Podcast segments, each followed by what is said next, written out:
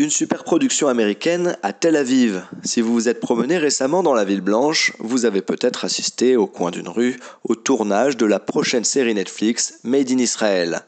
Le géant américain est entré dans le marché israélien en 2016. Ses dirigeants ont prévu d'y investir beaucoup d'argent dans la production de contenu. Actuellement en tournage, Hit and Run est un thriller écrit et réalisé par le duo Lior Raz et Avi Issakarov. Si leurs noms vous disent quelque chose, c'est normal. Ils sont à l'origine de la série à succès Faouda.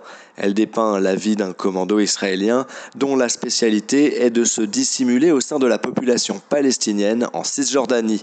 Pour leur nouvelle création, les secrets du scénario sont bien gardés. On sait uniquement que l'on suivra les aventures du personnage principal dont la vie est bouleversée après la mort de sa femme dans un accident de la route. Son enquête et sa soif de vengeance le mèneront de Tel Aviv jusqu'à New York. Pour cette coproduction israélo-américaine, Netflix a prévu un budget de 4 millions de dollars par épisode. C'est moins que les 13 millions alloués pour la série britannique The Crown, mais beaucoup plus que les 300 000 dollars en moyenne dépensés pour une série israélienne. Pas surprenant que la mairie de Tel Aviv ait déroulé le tapis rouge pour le leader mondial du streaming. Les 9 épisodes offriront une vitrine extraordinaire à la capitale économique d'Israël, et tant pis si quelques riverains se plaignent des rues coupées pendant des heures. Mathieu Tobman pour RCJ.